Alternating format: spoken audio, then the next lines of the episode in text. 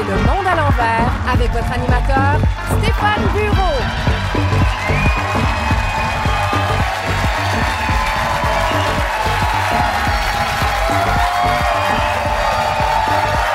Merci, merci, merci. Bonsoir, bonsoir. Bienvenue à bord de l'émission. Est-ce que vous avez entendu parler de la grosse actualité judiciaire de la semaine? La préposée suspendue trois jours pour vol de toast au beurre de pinot? Eh bien, ce qu'on a appris, c'est que c'est pas un cas isolé. Dans les CHSLD, il y a eu une suspension aussi de cinq jours pour une pointe de pizza et un mois, j'ai bien dit un mois, pour un lait au chocolat. Mais, mais, mais, euh, tout ça, ça m'a beaucoup euh, secoué. Et ce soir, j'ai comme un aveu à faire. C'est lourd, c'est lourd à porter. Euh, la semaine passée, j'ai volé un sac de pinottes dans les collations de nos panélistes. Puis ça, normalement, c'est deux semaines de suspension. Mais comme c'était des pinottes barbecue, circonstance aggravante, cinq semaines de suspension. Euh, je sais, c'est imposé, donc euh, l'émission fera relâche jusqu'au 13 janvier. Euh, c'est comme ça. C'est notre éclairagiste qui m'a dénoncé. J'en veux pas, il a juste fait son devoir. Et moi aussi, j'ai l'intention de faire mon devoir en vous disant que je l'ai déjà vu prendre un muffin aux carottes qui était destiné aux invités. Et moi, je pense que ça, ça mérite une suspension immédiate. Photo, parce qu'il y a un complice, notre DJ, qui affirme depuis toujours qu'il l'a jamais vu faire. Gros doute. Suspension qui s'impose aussi. Est-ce que je vous ai parlé de la fois où notre technicien responsable des écrans m'a emprunté une barre tendre? Merci Zoé. Moi, c'est pas de me vanter, mais ça me rassure de savoir qu'il y a encore une justice dans ce monde. OK, on s'entend, des criminels dangereux sont remis en liberté parce que notre système de justice serait débordé. Mais au moins, je sais que les voleuses de toast au beurre de pinot ou au beurre de pinot, on les watch. On les a à l'œil. En même temps, je sais pas si c'est euh, si c'est l'esprit des fêtes, mais on dirait que j'aurais comme le goût de pardonner. C'est le miracle de Noël. Ce soir à l'émission, on a avec nous tout le caucus du Parti québécois. Oui, les trois députés seront sur notre plateau. Le metteur en scène, Dominique Champagne, croit-il encore à l'action citoyenne pour stopper les changements climatiques? L'enfant terrible du cinéma québécois fait de la télé. Xavier Dolan, en entrevue. Nos jeunes sont rouillés et manquent de souffle. Faut-il les forcer à faire du sport? Et pour jouer avec nous, Sophie Durocher, Biz, Yasmine Abdel-Fadel, Serge Denaucourt et pour un soir seulement, Jean-Marc Généreux. Bienvenue au Monde à l'envers.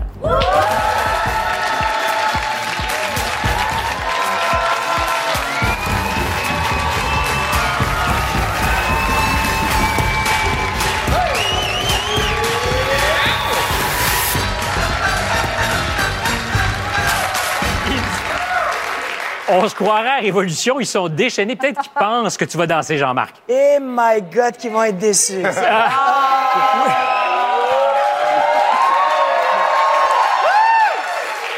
Mais mais euh, il y en a sur le plateau qui dansent sans même bouger de leur fauteuil. Tu vas voir tout à l'heure, ça, ça danse très, très, très bien. Persuadé.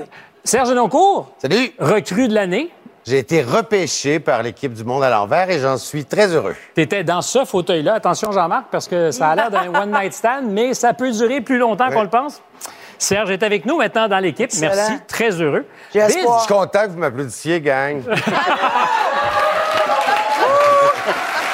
Ah! On t'aime, Serge. Biz, est-ce que vous le saviez, notre ami Biz, le champion du rap, a passé le cap du demi-siècle hier, 50 c'est vrai. ans hier. Mais es-tu seulement aussi flexible que Jean-Marc Généreux? Non, pas du tout. Eh, mon Dieu. Et retour sur le plateau de Yasmine Abdel-Fadel après un congé de maternité de 22 minutes, c'est ça? 22 minutes 30 secondes. euh, Quand même, oui. tu les as comptés. Je les ai comptés, mais euh, blague à part, trois semaines euh, après avoir donné naissance à mon tout dernier, le petit Samy, je suis contente d'être avec vous parce que qu'est-ce qu'on fait le vendredi soir? Même quand on est une nouvelle maman, on retrouve ses amis pour débattre. pour le monde à l'envers. Et est-ce que je peux me permettre est-ce que je peux me permettre une question euh, personnelle? Ben, Il y a pas de tabou? parti, là. Ben, je te demande d'abord si je peux. Il n'y a pas de tabou à l'émission, tu le Non. sais, on est capable de discuter de choses des fois qui peuvent un peu nous mettre à l'envers. Si dans 15 ans, cet enfant, ce nouveau-né, dit Papa, maman, je veux vous parler, l'heure est grave, je suis attiré, je suis attiré par les péquistes. Qu'est-ce que tu fais? Moi, j'accepte tout le monde, puis tout le monde a le droit d'habiter à la maison qu'il veut. La mienne, elle a ses couleurs, puis il va Donc, c'est pas, falloir une- qu'il c'est pas une maison uniquement libérale. Il y a de C'est pas l'espace. une, une maison mauve, c'est une peut maison être rouge. non-binaire aussi, libéral et péquiste. Moi, tant, Indécis, moi, indécis. tant, tant qu'ils chantent le- l'hymne national canadien, quand les Canadiens jouent ou quand l'équipe canadienne joue au soccer, j'ai pas de problème avec ça, qu'ils soient péquistes, souverainistes Ben, on ou euh, qu'ils soient mêlés entre justement, avec PSPP, s'il se lève à l'hymne national.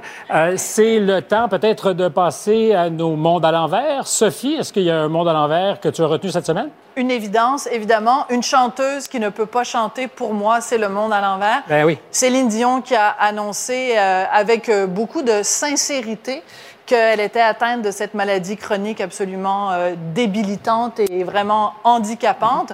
Et euh, moi, j'ai interviewé Céline à sept reprises pour le magazine 7 jours, donc j'ai eu à plusieurs reprises l'occasion de la regarder droit dans les yeux. Et la Céline que j'ai vue cette semaine dans sa vidéo, j'y ai lu de la peur, de la détresse, de l'angoisse. C'est pas la Céline qu'on connaît. Donc, on lui souhaite prompt rétablissement.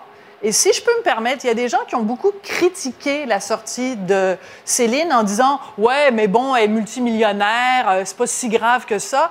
Pourquoi on s'intéresse à elle qui est malade? Il y a plein d'autres gens qui sont malades. Ben justement, elle a mis les projecteurs sur cette maladie dont personne Très ne rare. parlait.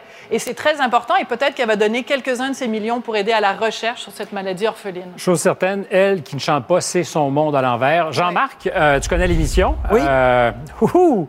Euh, monde à l'envers pour toi? Euh, c'est peut-être pas hyper populaire, mais je suis tombé sur des articles récemment. On a, au Québec particulièrement, des richesses naturelles incroyables. Lithium, euh, carbone. euh, euh, puis on s'est fait, pas nécessairement voler, mais on les a mal administrés. On a des centaines et des centaines de mines. Certaines sont actives, certaines non actives. Puis euh, c'est d'autres pays qui viennent euh, creuser, les prendre, puis on les voit partir en bateau, puis ils reviennent euh, plus tard en batterie, puis on se dit, euh, on veut devenir euh, plus écologiste, on veut avoir de l'énergie propre, puis tout ça, ça s'en va ailleurs, puis on pourrait traiter ces produits-là chez nous. Quoique apparemment, il y a des projets pour produire des batteries chez nous. Et Oui, mais ça devrait être fait. On est en 2022, on va attendre quoi? 10 ans, 30 ans? Ah, on est d'accord avec toi, c'est ça le principe du monde à l'envers. Serge, pour toi? Ben, moi, euh, le monde à l'envers, c'est quelqu'un qui parle presque jamais, qu'on entend presque jamais, qui joue même presque plus jamais au hockey et qui a décidé de prendre la parole cette semaine euh, pour dire des affaires qui n'avaient aucun sens. Donc, il s'est positionné plus ou moins sans le savoir, dit-il, euh, pour un lobbyisme euh, qui est pour les armes à feu.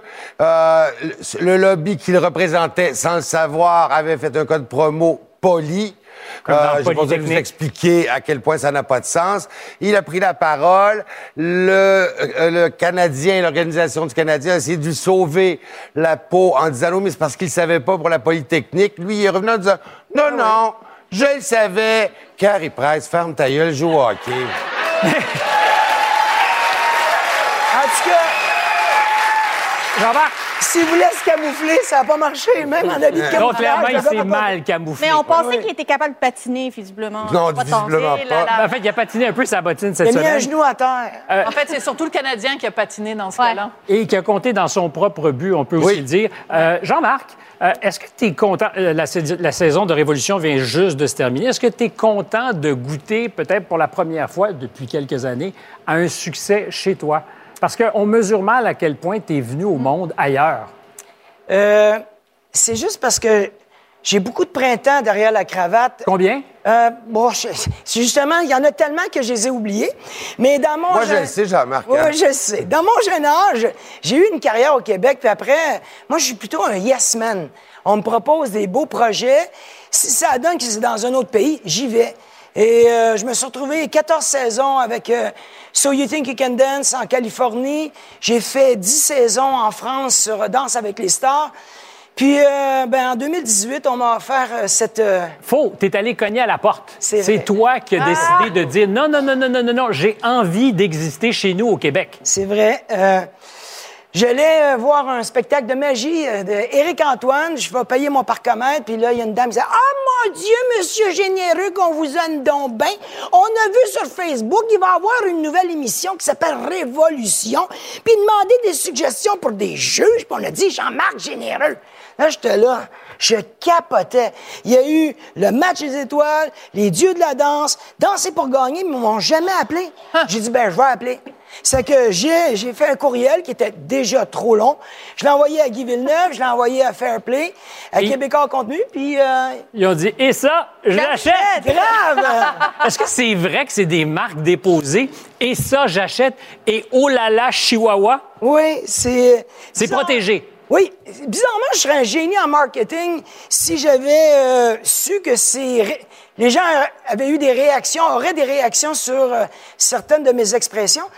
Puis après, ben, ça a fait un peu boule de neige. En France, s'il y a un contingent de peut-être une centaine de personnes, si je dis « Et ça », ben, il y a 70 personnes qui vont répondre « J'achète! » J'ai même plus besoin de dire la fin.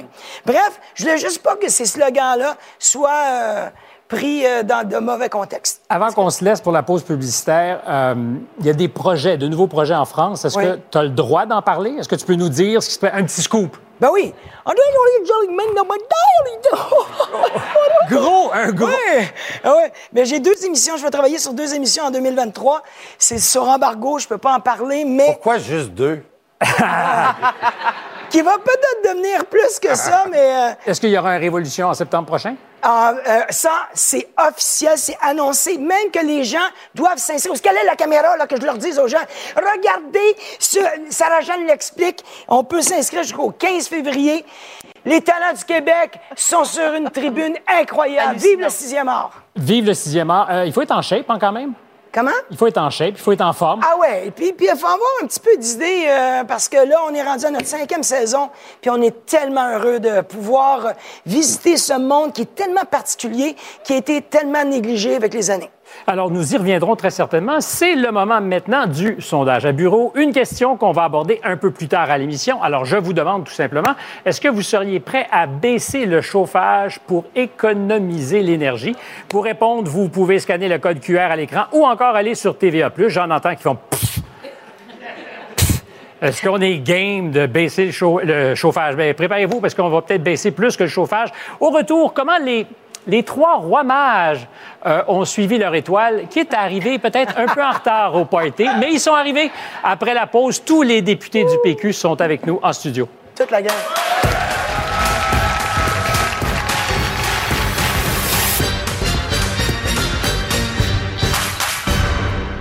Écoutez Stéphane Bureau à Cube Radio, chaque jour en direct dès 8h sur l'application ou le site cube.ca.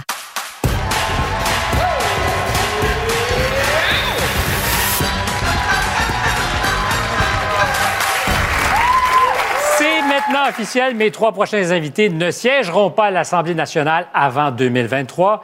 S'ils ont du temps libre, je leur suggère un documentaire, Harry et Meghan, qui sortait hier soir sur Netflix. Deux autres députés qui veulent prendre leur distance avec la couronne.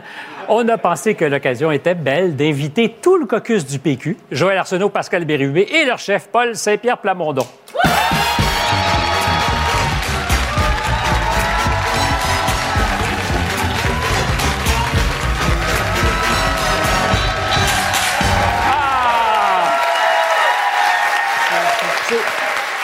Champions, des vrais champions. Et on s'était dit, Paul Saint-Pierre Plamondon va être au centre, c'est votre position naturelle. Euh, Formation que- en V. Question de curiosité euh, de Québec, est-ce que vous êtes venu dans la même auto? Oui. Donc, Caucus. caucus, au complet. Caucus Pas besoin de louer un autobus pour déplacer le caucus. Non, monsieur. C'est pas mal plus facile. C'était efficace. efficace. Focus. C'est- euh, non, mais vous allez pouvoir économiser. C'est écologiquement rentable, votre Voilà. proposition. Moins vous êtes, moins vous allez dépenser. Euh, c'est réglé. C'est réglé. Le secrétaire général nous a dit qu'une fois qu'on signait les documents officiels sur le serment, c'est officiel que le 31 janvier, on va siéger au Salon Bleu.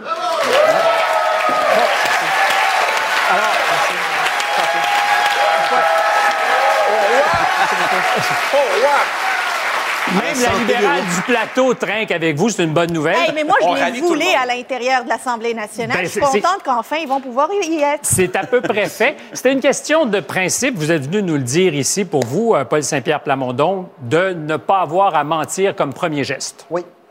Euh, Pascal, Joël, euh, vous avez tous les deux en 2018 prêté serment à la couronne sans poser de questions. Qu'est-ce qui a changé? Euh, le chef ou euh, les valeurs qui vous animent? Je l'ai fait cinq fois avant.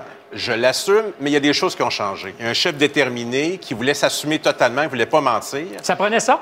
Oui, ça prenait ça. Il y a un changement de souverain aussi. Donc, on est passé à Charles III. Ça faisait moins mal avec la reine? Je dirais que c'était le moment charnière. Puis aussi, il y a 83 des Québécois qui étaient derrière nous pour mettre fin au lien avec la monarchie. Le moment était venu de commencer un mandat sur la vérité. Et cette détermination qu'on a eue, on veut l'avoir dans tous les dossiers. Bien sûr, on n'était pas assis à l'Assemblée nationale, mais on était debout. Mais Pascal Bérubé, vous êtes. vous- Alors, je vous trouve beau et souriant, fier de vous. Vous êtes au pouvoir. Non, non, Pascal, vous êtes élu depuis longtemps. Vous avez été au pouvoir et en position de faire ce changement quand vous étiez au gouvernement. Je pose la question à Pascal qui était là. Hé, le boss, le boss. Là, c'est comme une coop, hein, les trois. euh, Donc, pourquoi vous l'avez pas fait? On était un gouvernement euh, minoritaire, il y avait beaucoup de choses en même temps. C'est même pas été évoqué tant que ça. Puis, euh, je suis arrivé en 2007 avec Mme Marois. Il n'y avait pas cette volonté-là, mais avec tous ces éléments ensemble, je pense que le moment était venu. Et Paul l'avait dit, les gens oublient, Paul l'a dit pendant la campagne. Alors, on savait à quoi s'en tenir. Mais moi, je pense que votre faiblesse, c'est-à-dire votre petit nombre, c'était votre force. Parce que vous n'avez rien à perdre à une question et demie par semaine. On est rendu à deux. Comme un petit commando, un petit commando euh, aéroporté, vous pouvez aller euh, faire du travail derrière les lignes. Un trio, ça peut aller loin, vous en savez quelque chose? Absolument. Surtout un premier. Mais, mais vous, avez, vous avez en face de vous une équipe complète. Ils n'ont pas juste un trio. Euh, je vous pose la question, euh, Joël Arsenault. Pour vous, est-ce que c'était un- une bataille de principe en 2018? Est-ce que euh, c'est quelque chose qui vous faisait mal? Ben, tout à fait. Moi, je suis d'origine acadienne et euh, d'aller prêter serment au roi quand on sait que la déportation a été créée euh, par le fait que les gens ne veuillent pas prêter serment au roi. Donc, il y a, il y a quelque chose comme une réconciliation avec l'histoire qui se passe aujourd'hui. Alors, en vertu de la règle qui veut que les premiers euh, seront les derniers, vous serez le dernier, si vous le voulez, Paul Saint-Pierre Plamondon, à répondre à ma prochaine question. On parle de déficit démocratique. Euh, Est-ce qu'il faut faire une place honoraire à Éric Duhem, comme le suggérait un de vos anciens chefs, Jean-François Lisée, à l'Assemblée nationale? Joël. Ben, on est tout à fait d'accord pour donner une place. Il représente quand même 13 euh, des suffrages exprimés. Euh, il y a des locaux de libre sur le troisième étage à l'Assemblée nationale. Nous, on est prêts à l'accueillir. Est-ce que la coop, de votre côté, Pascal, pense la même chose? Il représente un courant. On a peu à voir avec euh, Éric Duhem, mais je pense qu'il représente beaucoup de monde et il mériterait d'avoir des accommodements qui ne coûtent rien à l'État. On s'est exprimé. euh, Direz-vous des accommodements raisonnables? Des accommodements. S'il est raisonnable. Chef? Il ne peut pas y avoir de budget puis de deniers publics parce qu'il n'y a pas d'élus. Mais d'offrir un micro puis de permettre de répondre aux questions des journalistes, ça, c'est juste croire au débat d'idées. Puis même quand on n'est vraiment pas en désaccord avec, en accord avec quelqu'un, le laisser s'exprimer puis ensuite le battre sur les arguments, ça devrait être ça la démocratie. Là, on est en train de mettre de côté euh, des idées. Je suis pas d'accord avec ces idées-là, mais je pense qu'on devrait avoir une démocratie la plus saine possible. Mais sur la question de répondre aux journalistes, je vous dirais qu'on peut être premier ministre et élu, Et ne pas présent répondre. et ne pas répondre. On a vu ça ce euh, qu'il a choisi de faire euh, aujourd'hui. Euh, même principe, une question, vous serez le dernier à répondre. Je veux voir ce que vos ailes droite et gauche pensent, parce que vous avez ça. Est-ce que l'heure a sonné de vous rapprocher de vos frères et sœurs de Québec solidaire qui sont aussi indépendantistes et qui, je dis indépendantistes, c'est ce que j'aurais dit. partiel, peut-être? Ben, non, mais est-ce qu'il est temps? Parce que vous êtes condamné à l'opposition si vous ne pouvez pas unir vos forces. Joël Arsenault? Mais écoutez, Euh, euh, ce qu'on veut également, c'est euh, un mode de scrutin qui représente davantage la diversité d'opinions euh, dans la population. Donc, si on avait une proportionnelle, on pourrait s'allier une fois élu, euh, peu importe les lignes de parti, pour euh, travailler sur des dossiers communs, notamment sur l'indépendance. d'accord qu'une réforme du mode de scrutin, on peut avoir des coalitions avec différentes sensibilités, mais on a déjà tenté un rapprochement. On avait dit oui, ils nous ont dit non. Est-ce que On vous va êtes continuer. échaudé? On était sincère dans notre démarche et euh, on continue comme ça, mais je pense qu'il y a un bel avenir pour le Parti québécois. On ne veut pas être l'opposition officielle ou la vraie opposition. On Ben, veut de être l'alternative vous- à ce vous pouvez gouvernement. pas être l'opposition officielle, vous êtes trois. On peut être Mais, M. Bureau, on peut être l'alternative officielle à ce gouvernement. Mais moi, ce qui m'est. euh, euh, oui, votre réponse à la question sur le rapprochement avec Québec solidaire? La même. Ah, vous êtes, vous êtes trop suave. Non, mais j'aime beaucoup la formule qui est inspirée de ma sœur. J'ai eu l'impression aux dernières élections que le Parti québécois, c'était comme le foie de veau. On veut tous en manger, on trouve ça bon, mais pas assez pour en manger. Euh, qui a dit? Ma petite sœur. Euh, parlait pas du. Parti québécois, elle parlait juste du foie de veau. Mais C'est très bon avec des oignons du foie de veau. mais en fait, c'est un peu ça. C'est qu'il y, y a comme une espèce d'appui. Votre réputation est certainement à son zénith, mais ça se transforme pas en vote. Bien, ça s'est transformé en une progression quand même remarquée de nos intentions de vote. Peut-être qu'il a manqué une semaine ou deux pour avoir plus de résultats. Mais si on regarde pour 2026, les candidats qu'on avait veulent revenir. Le financement est au rendez-vous. Le soutien populaire, on en obtient beaucoup. Donc, nous, on va bâtir ce que Pascal vient de dire, c'est-à-dire une alternative crédible au gouvernement en fonction de nos convictions, de nos valeurs. Et on a vraiment du plaisir à bâtir ça pour les prochaines années. Serge, malheureusement, je sais que c'est difficile de le concevoir. Je vais te dire. Ah! Comme ça. Exact, c'est parfait. Tu ton mime est impeccable. Avec mon bruit, on fait un bon groupe. Euh, ben, je vous souhaite euh, la meilleure des chances. Le, le combien? Le combien? À l'Assemblée nationale, quelle date? 31 janvier. Merci. Le combien? Le combien? 31 janvier. Merci. Euh, en passant, on a maintenant la preuve. On l'a vraiment. Les enfants sont beaucoup moins en forme a 30 ans, avec les écrans, évidemment, qui sont devenus omniprésents. Comment faire bouger nos, euh, petits empotés? Euh, on cherche des solutions. Un silence. On rit pas des enfants. Euh, on cherche des solutions après la pause.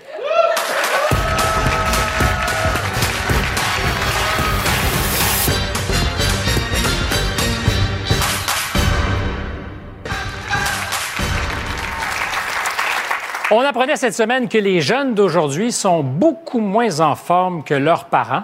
On a d'ailleurs quelques jeunes avec nous ce soir en studio. Est-ce que vous êtes d'accord avec ça? Est-ce que vous êtes moins en forme ou plus en forme?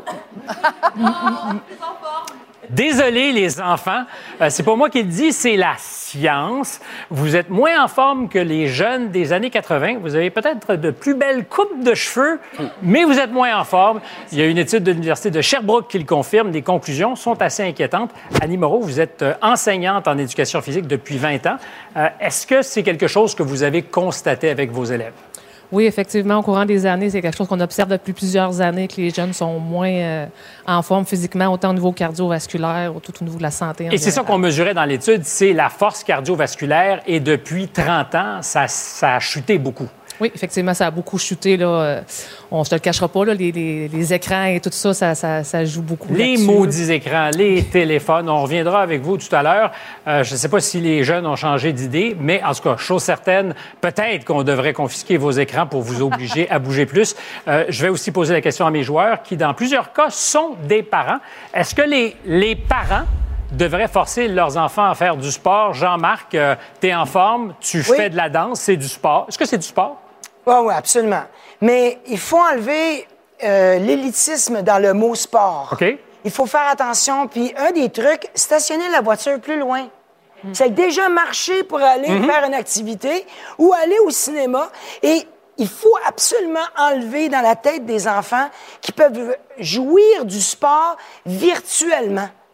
Ils font des activités, ils sont sur TikTok, ils sont sur- puis ils le vivent avec leur téléphone, ils ont des sensations, mais, Mais les c'est pouces, important. c'est pas assez. C'est pas assez. Il faut que, cardiovasculairement parlant, que le sang bouge dans leur corps. Mais Jean-Marc, tu as raison, complètement raison, sauf que tu réponds pas tout à fait à la question. Est-ce qu'on doit forcer nos enfants à faire du sport?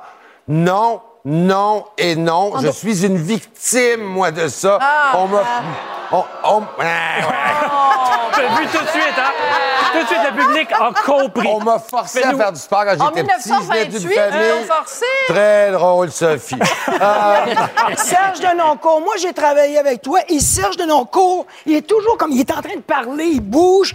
Et, il sait pas, mais il est en train de faire de l'activité. Ça, c'est juste toi, être rusé. tu es féminin comme ça, moi, Jean-Marc. un petit peu, mais, Mais, ça mais tu dit. bouges, tu Oui. bouges. Non, mais ce que je veux dire, c'est. Oui, je bouge, puis j'espère que les enfants vont bouger. Ouais. Mais forcer, ça m'a fait haïr le Voilà. sport pour le reste de ma vie. Alors, tu es le seul à ne pas vrai. être parent ici, Bon. Sophie. Ben, c'est pas un défaut. Bon. Ah, non, non, mais il y a plus le droit de parler. T'as pas d'enfant, t'as plus le droit de parler. Non, Un non, autre mais débat. Il a déjà été un enfant. Il a déjà été on n'est pas non plus à moi des enfants, donc on est deux. Mais comme je réponds pas aux questions, Mais il a déjà été un enfant et il a tout à fait raison de dire que si tu forces un enfant, C'est pire. C'est nul, c'est pire. Alors moi, j'ai consulté un expert à qui j'ai posé la question. Mon fils de 14 ans, je lui ai posé la question. Est-ce qu'il fait du Il m'a répondu euh, oui, il fait de la musculation, il va au gym quasiment tous les jours. Et donc je lui ai posé la question et il m'a répondu en deux parties. Première partie, il a dit maman, si tu me forces à faire quelque chose, c'est sûr je le ferai pas. Au moins, il est honnête. Euh, Je suis un peu comme lui. Et la, et la deuxième partie de, de sa réponse, il a dit Maman, s'il y a des gens sur TikTok ou sur Instagram qui font des activités qui ont l'air le fun, qui ont l'air amusantes, c'est sûr que je vais aller les faire. Et lui, c'est en regardant sur TikTok et Instagram des gens qui faisaient de la musculation et qui étaient vraiment, qui s'adressaient aux jeunes de façon intéressante. C'est ça qui lui a donné envie. Et je suis tout à fait d'accord avec ce que tu dis, Serge. Si à l'école, tu humilies les enfants en les faisant jouer au basket devant 22 Outrageant, autres euh, outrageant. camarades et que c'est humiliant pour eux, ils vont haïr le sport pour le restant de leur jour. Alors, euh, Biz, tu es notre spécialiste en résidence des affaires sportives. Euh, je te vois. Est-ce que toi, tu serais plutôt pour tordre un peu le bras? Ben, moi, j'ai consulté mes enfants de 12 et 16 ans. Ils m'ont dit oui, il faut qu'il faut forcer les jeunes Ah, à faire du sport. Euh, cependant, on doit leur laisser le choix de l'activité. Il faut les Et on- forcer. Donc, oui. les parents doivent Ben, faut que tu fasses une activité physique. Le, le sport, c'est pas obligé d'être du sport, mais une activité physique, certainement. On doit, comme parents, euh, leur laisser le choix, s'intéresser à l'activité, la payer, évidemment, ça va de soi. Peut-être même la faire avec eux. Non, mais acheter Mais l'équipement. l'affaire Oui, avec oui. eux, c'est ça. La faire la avec eux, ça peut être du- de la piscine, du patin gratuit à Montréal. Ça peut être, ça peut être aller jouer au quai. En ce moment, mes enfants, là, au secondaire, là, sur neuf jours de, de- de calendrier d'école, ils ont deux cours d'activité physique. C'est pas assez. Ça, ça veut dire deux, ma- deux maximum par semaine, peut-être un. Donc, ça en prendrait un par jour. Certainement du parascolaire parce qu'on n'a pas assez de profs d'éduc, mais, mais, mais aussi un minimum d'activité par jour puis du sport études mais dans les on écoles. était jeunes, C'est ce que Éric Duhem suggérait, hein. On était jeunes, puis euh, qu'est-ce qu'on faisait pour parler à nos, euh, à nos amis? C'était va, euh, va voir ta voisine, puis va courir avec, puis tu sais, sa Ah trottinette, puis ta bicyclette, puis on mais ça sortait, puis on plus. Il y avait pas de Je le téléphone sais. T'as dans ton 33 temps. ans, puis tu dis sais. dans le bon vieux temps. Je le sais bien, mais ça, c'était vrai. On sortait, on était obligés pour pouvoir socialiser. Raison de plus pour le mettre à l'école. Mais Aujourd'hui, c'est terminé. Mais moi, c'est est-ce qu'on doit forcer ou pas forcer, là? Est-ce- qu'on force trois les enfants? enfants à brosser les dents? Non, tu te brosses les dents. Merci, bonsoir. Tu prends ta douche. Non, mais merci, tu bonsoir. forces tes enfants de brosser les dents. Ben oui, mais c'est pour leur bien. Même chose non, pour l'activité compris, moi, là. Elle, elle les force pas. Elle dit, tu brosses les dents, merci, Mais- Non, bonsoir. non, mais on, on, on le voit pas, on le voit pas comme un choix. Est-ce que tu forces ou tu forces pas? C'est quelque chose qui devrait être fait. Ben, un Oui, peu comme les dents. prendre dépenser un peu d'énergie. On a de l'évolution, mais on est en 2022, on a quand même les mêmes corps que de v'là, v'là 2000 ans. Et- on a les mêmes organes. Donc, on ne doit pas forcer l'enfant, on doit forcer cet enfant ou cet être humain à comprendre qu'il est responsable de ses organes, il est responsable de son corps, et s'il ne l'utilise pas, il va payer plus tard. Oui, mais attends, c'est- Mais, un instant, c'est parce que ce que j'aime dans ça, ce que j'aime ou qui m'intéresse, c'est qu'il y a une question de responsabilité Absolument. personnelle. Oui, ça peut pas être juste la faute au gymnase qu'on n'a pas. Non, puis c'est le même corps qu'on a depuis 2000 ans et plus. Oui, Donc, mais il y a l'alimentation On va avoir des aussi. problèmes On est plus grand, on est plus fort, puis on est plus en forme qu'avant. On est, on est plus gros que les, que les paysans moyenâgeux. Là. On, mesure Oui, ben on vit plus Oui. Mais euh, je vais te faire une imitation d'un parent québécois, OK? Et je m'inclus là-dedans. Hey, les enfants, arrêtez d'être sur votre cellulaire puis de chialer tout le temps puis tout ça, de lâcher vos écrans. Sophie, Ben, Sophie. c'est parce qu'on est pas- sur nos écrans. Serge, Serge, fait la morale à nos enfants, on est il n'y a sur nos pas un écrans. parent québécois qui a un accent comme ça. Fait que... Ah! T'es raciste! T'es raciste! Oh, un accent. Mais c'était un petit peu cheap shot. je le sais. Ouais, ouais, c'était Euh. Ton histoire de, de, de un- euh, une heure par jour à l'école, moi, c'était deux fois par semaine aussi. Oui. Et quand arrivait ce cours-là, je dormais pas la veille. J'avais envie de pleurer quand j'allais à Oui, l'école. mais ça peut être un cours de danse, Serge. Exactement. ma Ah, ben, aurait ma fallu ma des fille a fait du cheerleading à l'école. exactement. Le cheerleading, c'est c'est comme le football. Ça permet à toutes les physiques de s'exprimer. Les plus gros sont, les- au football, les plus gros sont joueurs de ligne. Les plus minces sont, receveurs de passes. Les porteurs de ballon plus trapus, puis les moustachus sont botteurs. Il y en a pour tout le monde. Puis le cheerleading, même chose. Il y en a pour tous les physiques. Il faut donner le choix aux élèves de faire leur activité qui correspond à leur intérêt puis à leur morphologie. J'aimerais que le, être un modèle. C'est pour ça que je parlais du Je vais donner le mot de la fin à notre amie euh, Annie Moreau qui enseigne parce que euh, vous me disiez avant qu'on commence l'émission, effectivement, il y a de l'anxiété chez les jeunes avant de rentrer au gymnase, chez certains jeunes. On a dit quelque chose, je ne sais pas si ça résonne à vos oreilles. euh, on ne doit pas forcer le sport compétitif, mais on doit forcer les jeunes à bouger. Est-ce que c'est une partie de la solution? Oui, effectivement, c'est ce qu'on prône dans nos cours. Puis malheureusement, on a encore souvent l'éducation physique comme prof d'éduc, le- le- le- la vision de des pousseux de ballon qu'on est là pour les faire bouger. Des pousseux de ballon? Ben dans le fond, dans le sens qu'on est là juste pour les faire bouger, mais au contraire, nous, notre job, c'est justement, c'est ce qu'on veut, le- le- les rendre compétents pour qu'ils puissent se poser des questions, mettre en action un plan d'action pour justement les rendre responsables. Parce que c'est beau les faire bouger à l'école, mais quand l'école se termine, il, Il faut, que ça, continue. Ouais. Ben, moi, j'ai vu une de vos élèves, Justine, qui est arrivée avec vous tout à l'heure, puis ça me donne espoir, parce que espoir parce qu'elle, elle a note dedans. Euh, puis euh, regardez ce sourire, c'est formidable. Euh, ben, merci beaucoup, euh, Ben, Annie, merci. Un plaisir. Après la pause, vous pouvez l'applaudir. Après la pause, un metteur en scène et militant écologiste qui s'est fait beaucoup plus discret ces derniers temps. Est-ce qu'il serait moins convaincu ou prépare-t-il son prochain coup de théâtre? Wow. Dominique Champagne, au retour.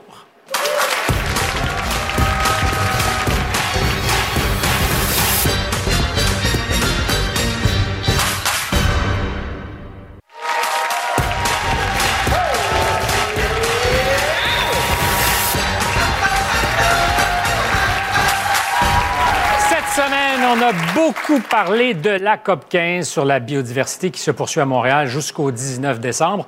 Mon prochain invité est un metteur en scène qui s'intéresse énormément à toutes ces questions. En novembre 2018, il nous avait proposé de signer le pacte pour la transition. Il a même mis euh, sa carrière sur pause pour se consacrer entièrement à la cause environnementale. Depuis le début de la pandémie, on l'entend beaucoup moins.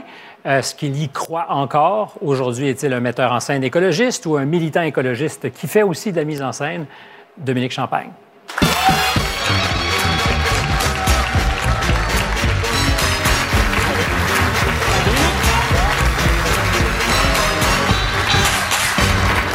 Bien, d'abord, ça me fait plaisir parce qu'il y a une époque où tu étais très présent. Là, tu es beaucoup plus rare. Est-ce que, en deux mots, tu peux nous rappeler ce qu'était le pacte? Qu'est-ce que tu proposais aux gens? Le secrétaire général des Nations Unies, Antonio Guterres, qui est à Montréal cette semaine, il y a quatre ans, lance un appel un jour à San Francisco en disant J'en appelle à la société civile du monde entier. Ça, c'est nous. Oui, les, gouvernements n'y arrivent pas depuis l'accord de Paris. Ils sont pas en voie d'atteindre les objectifs pour lesquels ils se sont commis. Alors, j'en appelle à la société civile de se mobiliser et de mettre une pression sur les gouvernements. Et moi, je suis au terme d'une euh, année sabbatique. Toute ma carrière, j'ai fonctionné comme une machine euh, en, dehors du travail puis de la famille. Il restait pas beaucoup de temps et je je m'étais promis de prendre un temps de pause. J'ai 54 ans à l'époque. Mon père est mort, il avait 64 ans et je me disais, tiens, s'il me reste 10 ans à vivre, qu'est-ce que je veux faire? C'est quoi les, les shows que je veux faire? C'est quoi l'héritage que je voudrais laisser à mes garçons? J'ai trois fils.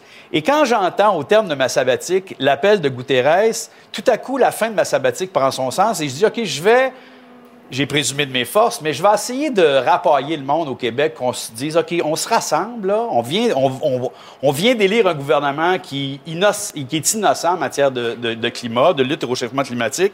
On va essayer de mobiliser, on va essayer de rassembler, se dire, OK, on va signer un pacte où on va individuellement, plutôt que de se contenter d'aller faire une manif, on va se commettre à passer à l'acte. Faire La des choses concrètes. La science nous demande de réduire de moitié nos émissions de gaz à effet de serre. Alors, on prend acte comme individu, on va faire ce qu'on peut.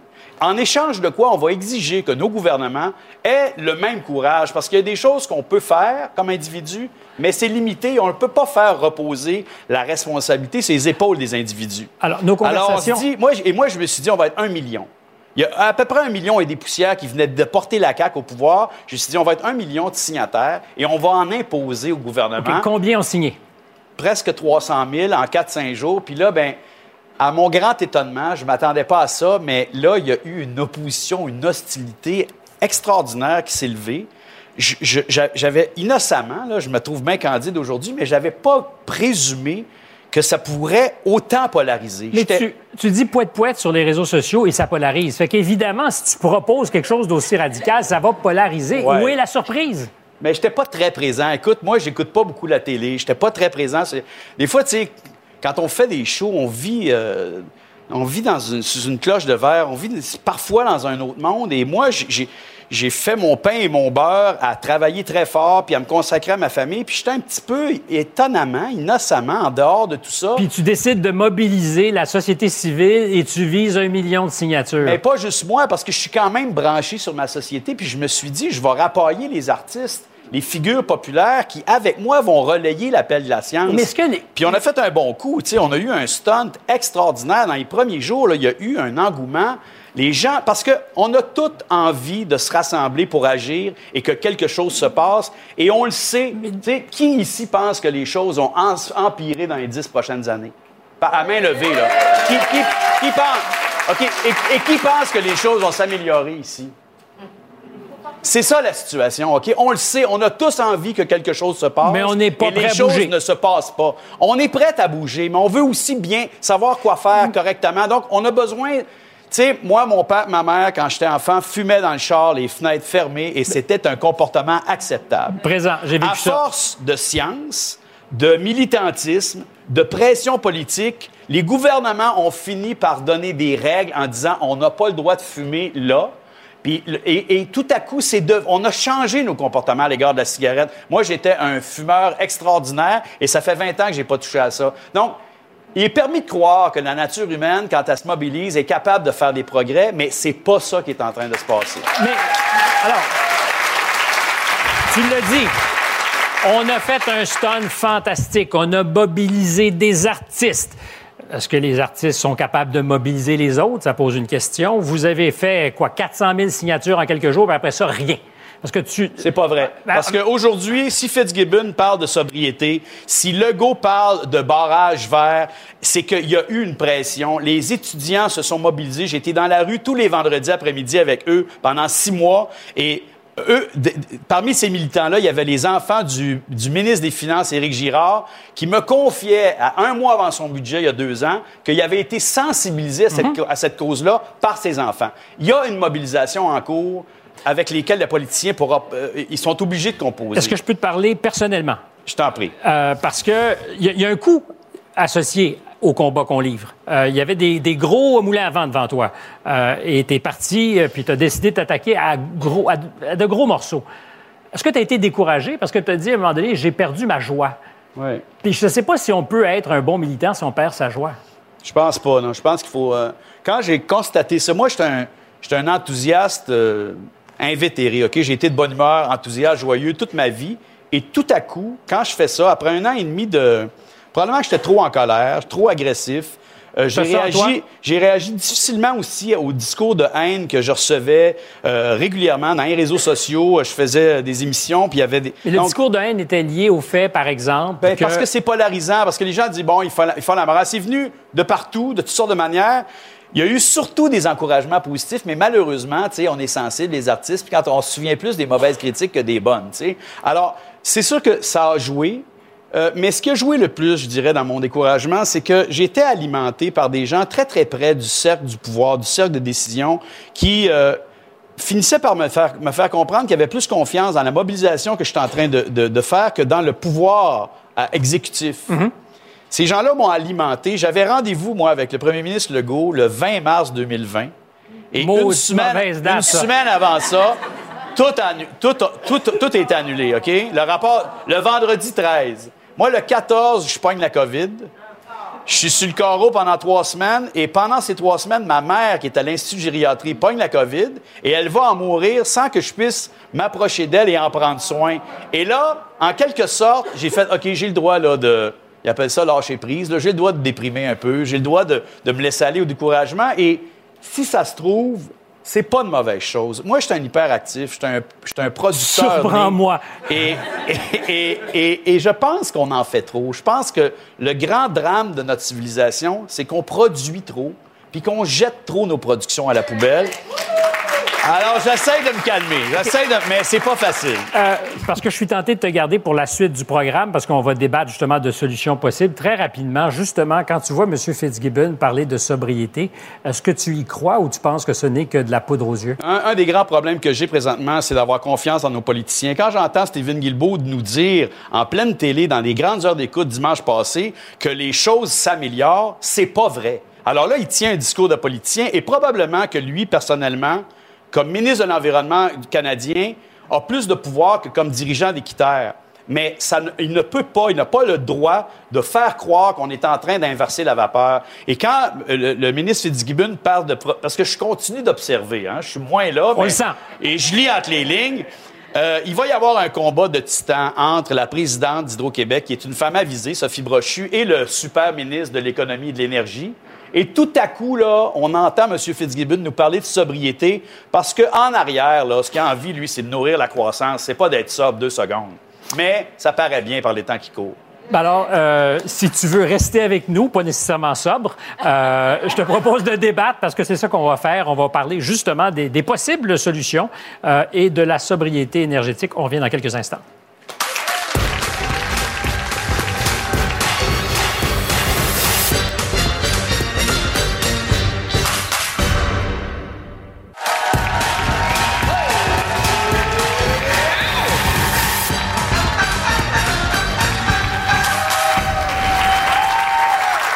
On en discutait à l'instant vendredi dernier. Pierre Fitzgibbon, qui est le ministre de l'Économie, de l'Innovation, de la chasse aux faisans et de l'Énergie, nous a demandé de diminuer notre consommation d'énergie. Au Québec, la situation est moins dramatique qu'en Europe, mais doit-on se faire à l'idée de changer peut-être radicalement nos habitudes de vie?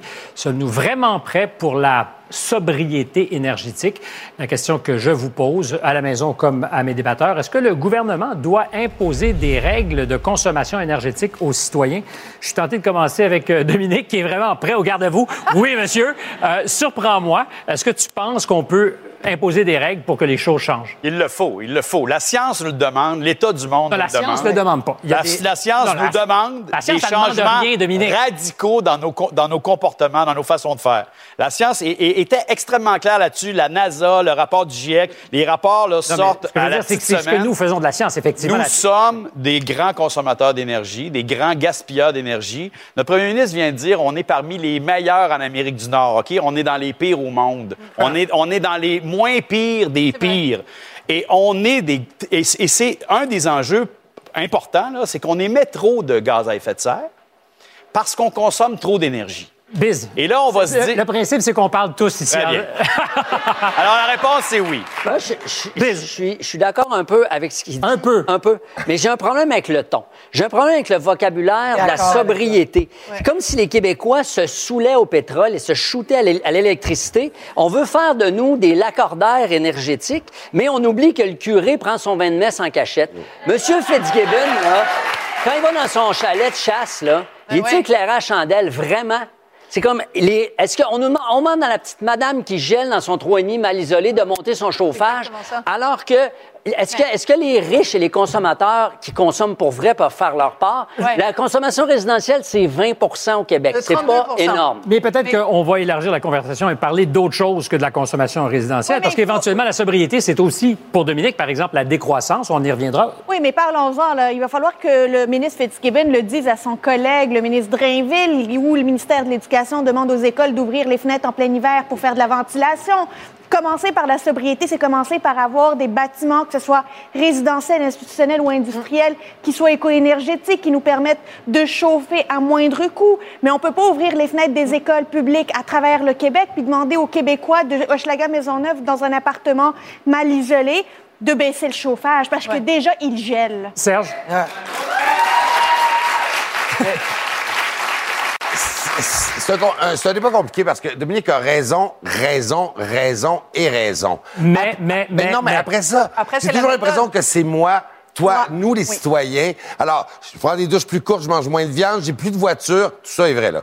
Euh, je, je fais mes efforts à moi, mais de toute façon, je suis toujours coupable. Pendant ce temps, les grands, grands pollueurs, eux autres, Totalement. ils passent sous le radar. Et là, moi, je fais, lâchez-moi, moi, qui fais ce que je peux, mais de toute façon, je peux pas. Bon. Et pourriez-vous, s'il y a des lois à passer, c'est envers l'industrie, les grands pollueurs, pas moi par rapport à mon temps de douche, puis euh, par rapport à mes voyages. Sophie? Ben, on a fait le débat sur les voyages, puis c'est exactement la même chose. On, on demande à monsieur qui s'en va à Punta Cana sur Air Sardine de plus voyager, puis pendant ce temps-là, les gens se promènent en jet privé. C'est la même chose ici. On peut pas. euh, Il y, y a une leçon qui doit être retenue de la pandémie. Pendant la pandémie, on nous a dit il faut faire des sacrifices pour protéger le système de santé. Là, maintenant, on est en train de nous dire qu'il faut faire des sacrifices pour protéger Hydro-Québec. À un moment donné, est-ce que le gouvernement, lui, va faire des sacrifices pour protéger les citoyens québécois? Voilà la question. Et Jean-Marc, avant, on avait, on avait posé une question en sondage un peu plus tôt, puis on s'entend. C'est le premier degré de la sobriété, c'est-à-dire de chauffer un peu moins chez nous. J'ai pas vu les chiffres. Je sais pas si on peut faire apparaître les résultats du sondage. Alors, Ah. c'est- très serré, en fait. Euh, une majorité, pour l'instant, je répète souvent à l'antenne que c'est pas un sondage scientifique, mais 52% des gens qui nous écoutent disent non, non, je suis pas prêt. Euh, tu voulais un million de personnes pour signer le pacte, il n'y en a pas eu un million. Non, mais c'est peut-être ça. Non, peu. mais je redis qu'on ne doit pas faire reposer la responsabilité sur les épaules des individus. La solution ne viendra pas de là. Et avec, je suis totalement d'accord avec Serge. Il y a des, t- immenses pollueurs qui polluent des millions de fois plus que les individus. Mais- Et c'est eux qu'il faut pointer du doigt. Mais à l'instar de ce qui s'est passé avec la COVID, on va demander aux individus de porter leur masque, de se laver les mains, de changer un certain nombre de comportements, dans la mesure où on va avoir confiance qu'il y a des gestes collectifs importants qui vont se poser, qui vont amener vers une solution. Jean-Marc, vous, euh, On a bâti les pyramides avec l'équilibre. On peut pas tout démolir d'un coup. On est bâti sur un système capitaliste. On peut pas dire good cop, bad cop.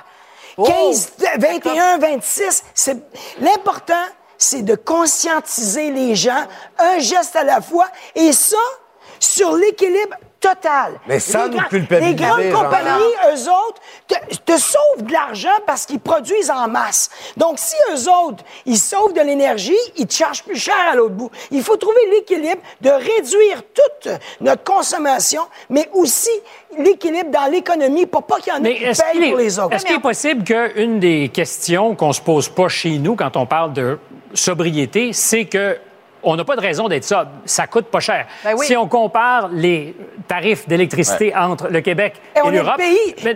alors, j'ai des gens qui vivent en Europe à l'occasion. Ouais. Euh, je vais vous montrer des chiffres parce que c'est assez éloquent. On parle du, du kilowatt-heure, si je peux avoir le tableau. Euh, euh, voilà. Au Québec, j'ai presque vu. Ah, il est apparu. Au Québec, 6,3 sous. En France, 25 sous. On est les Au. Royaume-Uni, 50. c'est- C'est 10 fois plus cher. Stéphane, Oui, mais tu attends. vois, on la sent. Moi, comme tu dis, je vis à l'étranger euh, par an. On la sent chez les Français, chez les Anglais. Ce problème-là, qui est un problème d'économie personnelle. Ils n'ont pas les moyens de se payer ça, qui il baissent leur annonce déjà chauffage. des pannes d'électricité dans six Des mois coupures, d'ici. Des coupures, c'est ça. Mais moi, je suis née en France, comme tu le sais, puis j'ai vécu en France jusqu'à l'âge de 12 ans. Et euh, les gens là-bas ne prennent pas l'électricité pour acquis. C'est un bien qui est précieux, qui est rare et qui coûte cher. Donc, ça veut dire qu'en France, moi, toute mon enfance, je me suis fait dire, dès que tu sors d'une pièce, t'éteins la lumière. fermes. Totalement. Le- le- L'hiver, tu, tu te promènes pas en bobette, tu te promènes en chaussettes. La différence, c'est tu que ta- tu ne surchauffes pas la Tu maison. mets ta petite laine. Vous avez ça, soulevé- petites laines. Oui, on peut ça. faire ça au Québec. Vous avez soulevé la question de ce qu'il y a des arbitrages à faire entre les grands pollueurs ou les grands gaspilleurs et les citoyens. Pierre-Olivier Pinault, euh, vous êtes euh, ben, le, le- le plein, euh, le, le plein, plein, le plein, le- qu'est-ce que j'allais dire moi, le, le- le plein possesseur de la chaire de gestion d'énergie. Voilà l'homme qui va nous dire la vérité par définition. Et vous êtes au HSC. Euh, au-delà de nos comportements euh, individuels, est-ce que les entreprises au Québec euh, font bien les choses? Est-ce qu'on gaspille aussi dans le monde de la grande entreprise? Mais le constat, c'est oui, c'est la même chose. euh, Puis le prix que vous avez montré sur l'écran, c'est la même chose qui se passe pour les entreprises. On est nonchalant, on est des nonchalants énergétiques. Comme on paye pas cher, on n'y prête pas attention. Et les entreprises n'y prêtent pas attention. Euh, dans, dans, dans les pays de l'OCDE, on est les, les, les- le- la société au Canada qui avons la pire productivité énergétique. Ça veut dire que nous sommes le- les entreprises, nous avons le- les entreprises qui produisent le moins de richesse par unité d'énergie, par kilowattheure, par gigajoule de gaz naturel, par litre de pétrole consommé. Nous sommes ceux qui produisons le moins de richesse. Alors c'est consternant parce qu'on consomme beaucoup pour la richesse qu'on a, alors qu'on sait qu'on pourrait consommer moins. On n'a qu'à regarder tous nos voisins, ils font plus avec moins.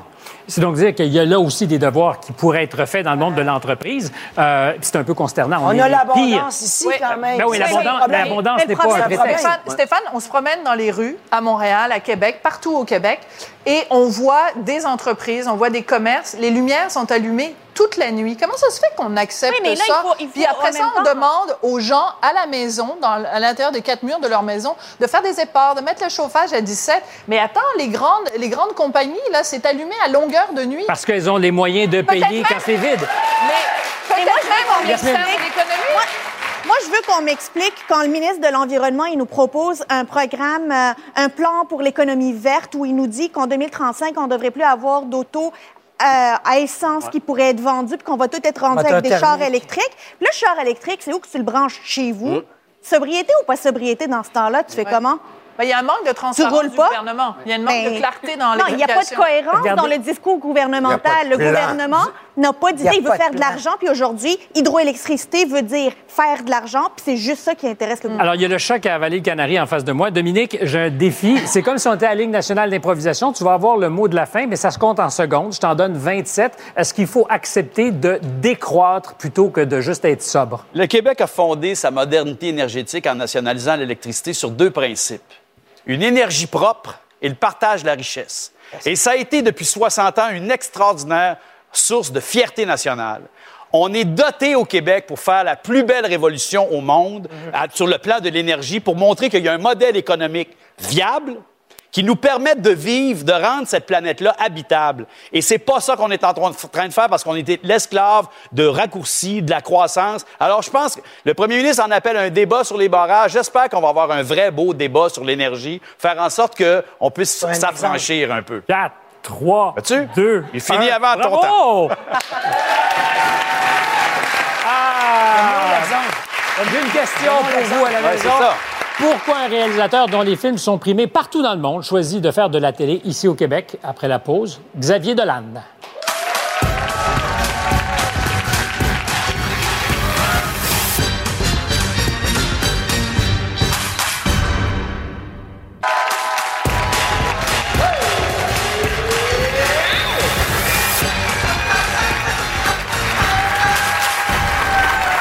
Prochain invité est certainement ce qu'on pourrait appeler une fierté nationale. Il est demandé un peu partout dans le monde, mais il choisit de tourner ici avec des acteurs du Québec qui parlent en québécois. Ses œuvres, pourtant bien enracinées chez nous dans notre culture, ont une portée universelle. Pour la première fois, il a choisi de réaliser pour la télé avec la série La nuit où Laurier Gaudreau s'est réveillé. Et je dois dire, pour être resté moi-même éveillé très tard hier soir, c'est bon. Un projet destiné donc au public d'ici, mais qui a l'ambition de faire voyager notre télévision et par extension notre culture. Xavier Dolan.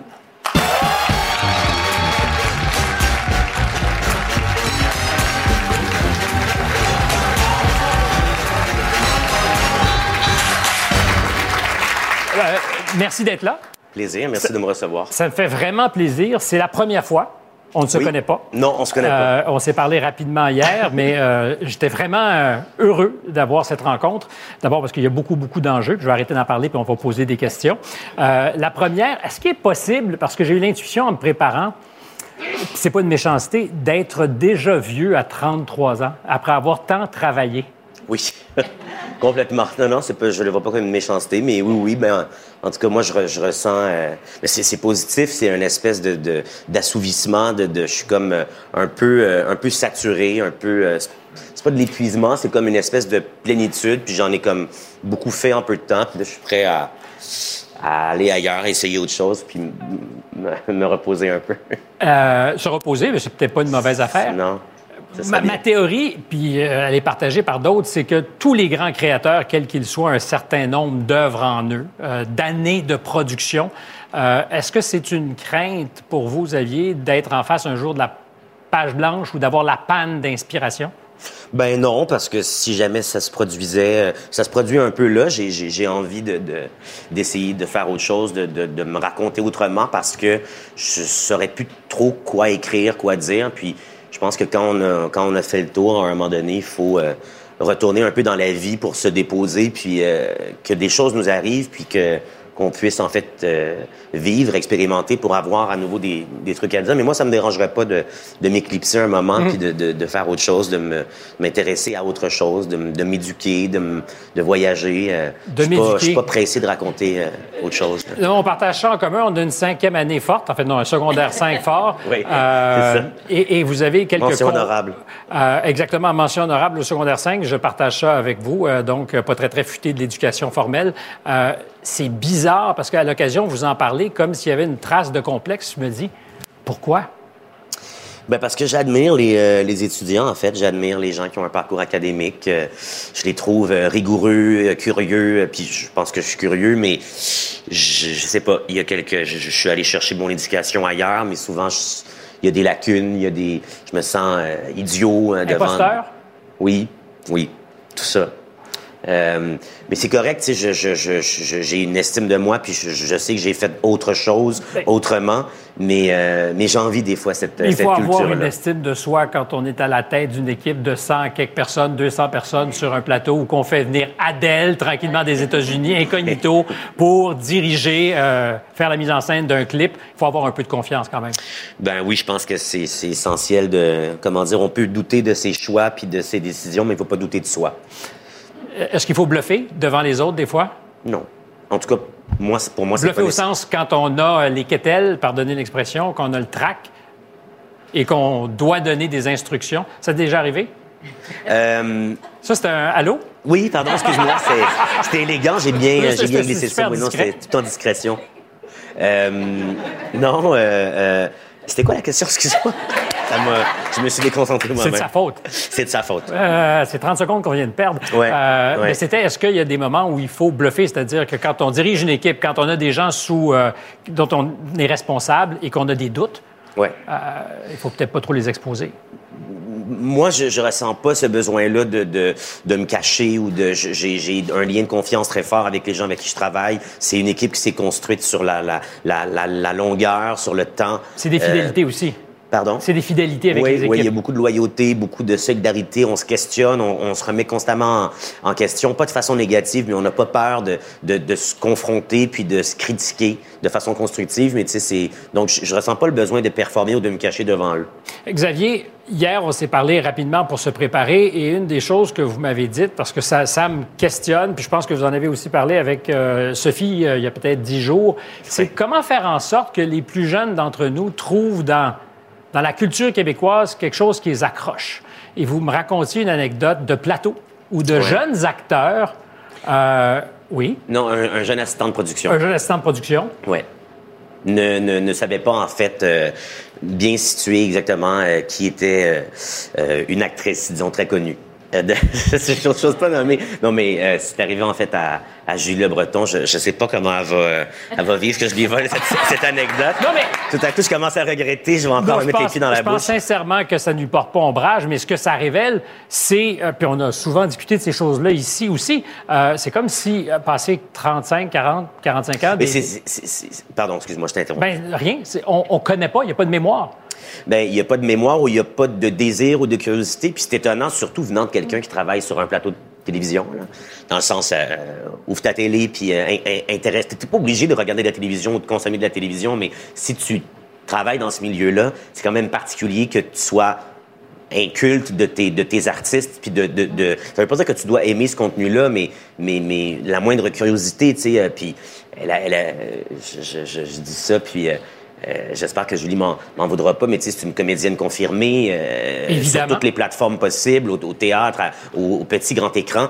Euh, et puis, euh, de, de, de- j'ai pas forcément écouté tous les beaux malaises, tu sais, mais euh, quand, quand elle lui a demandé si, elle, elle- a demandé à ce jeune assistant de production là si euh, s'il connaissait ce, ce show-là, puis il a dit on n'écoute pas ça nous autres. Mais alors, c'est qui ce nous? Ça m'a une claque à la gueule, là. Oui, puis euh, vous avez Ben, nous autres, j'imagine, 33 je ferais- ans.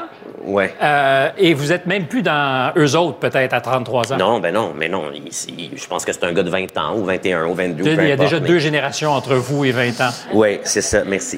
Non, mais ça va Euh, vite.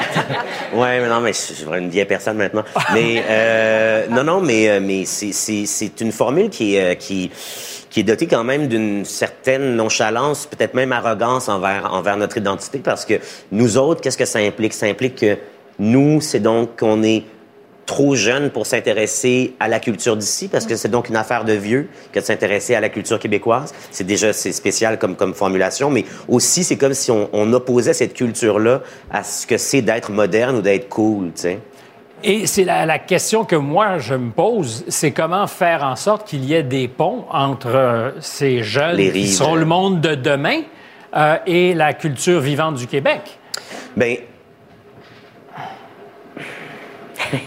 je pense que il y a une façon d'intéresser. C'est purement mathématique là. Je, je suis pas un sociologue ou un, mais puis j'ai pas de mais- chiffres de statistiques, mais mais si on regarde en fait là où ces générations-là s'en vont, c'est c'est vers les Netflix, vers les ils sont nés avec euh, un, un iPad dans la main, un iPhone ou un clavier d'ordinateur, mais euh, euh, ils ont toujours connu la la technologie, ils en consomment constamment. Puis notre notre industrie, notre télévision, notre cinéma sont, sont confrontés à des standards très très très très élevés de que ces gros joueurs-là internationaux, américains souvent, euh, Amazon Prime, Disney Paramount Maintenant, il y a tellement de plateformes. Puis elles ont à- Apple TV. euh, Et c'est la ont tel- référence? ben, elles ont tellement, oui, elles ont tellement d'argent, puis c'est ce que que- qu'évidemment, ben nous ici, je veux dire, on, on- on- ce qu'on ce qu'on produit, on le fait beaucoup plus rapidement avec beaucoup moins de moyens. Pourtant, il y a énormément de talent.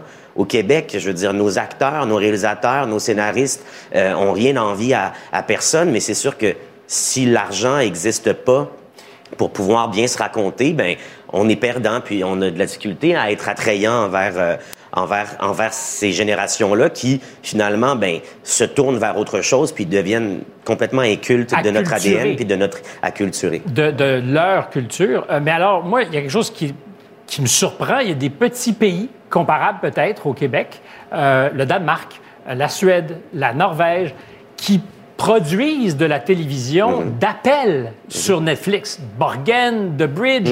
Qu'est-ce qu'ils font qu'on fait pas? Ils ont Netflix, C'est-à-dire? c'est-à-dire ils ont de l'argent, Mais qu'est-ce qu'ils font dans leur standard de production qui fait que Netflix ils ont de les achète? Ils ont, ils ont- de l'argent, puis on- ils en ont infiniment plus que nous.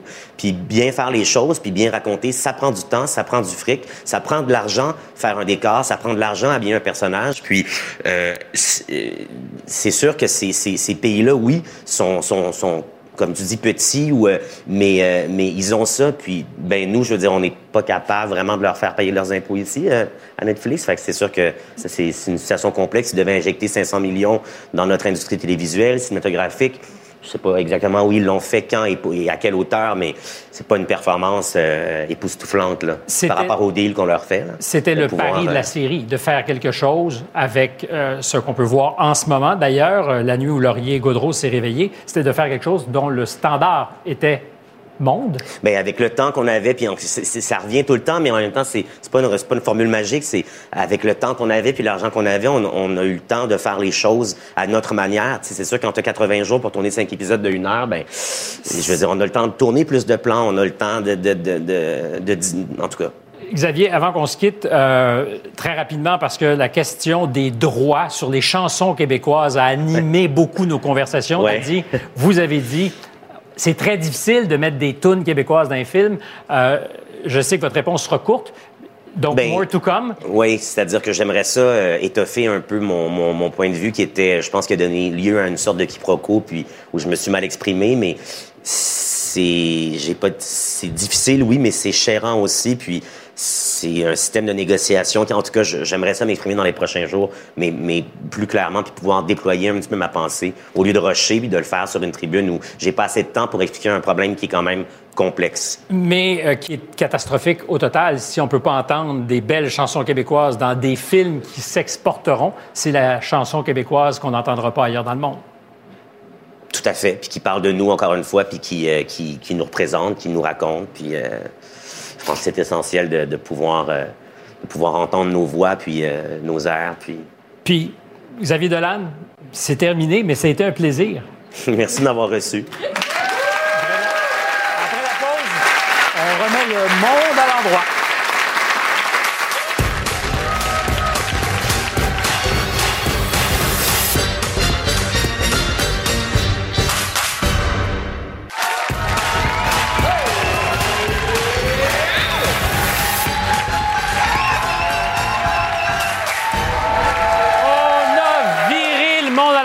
C'est le moment de leur mettre à l'endrette. Euh, Yasmine.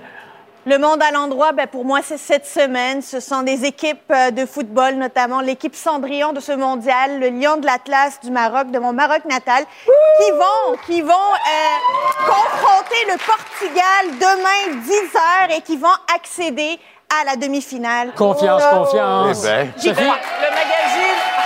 Le magazine Time qui remet chaque année, évidemment, la personnalité de l'année, mais ils ont aussi cette année décerné les héroïnes de l'année, les femmes d'Iran qui se battent pour la liberté. Ouais. Et regarde ces trois femmes courageuses, photographiées de dos pour protéger quand même leur, Leur identité. identité. Les cheveux au vent, pas voilés, les vent.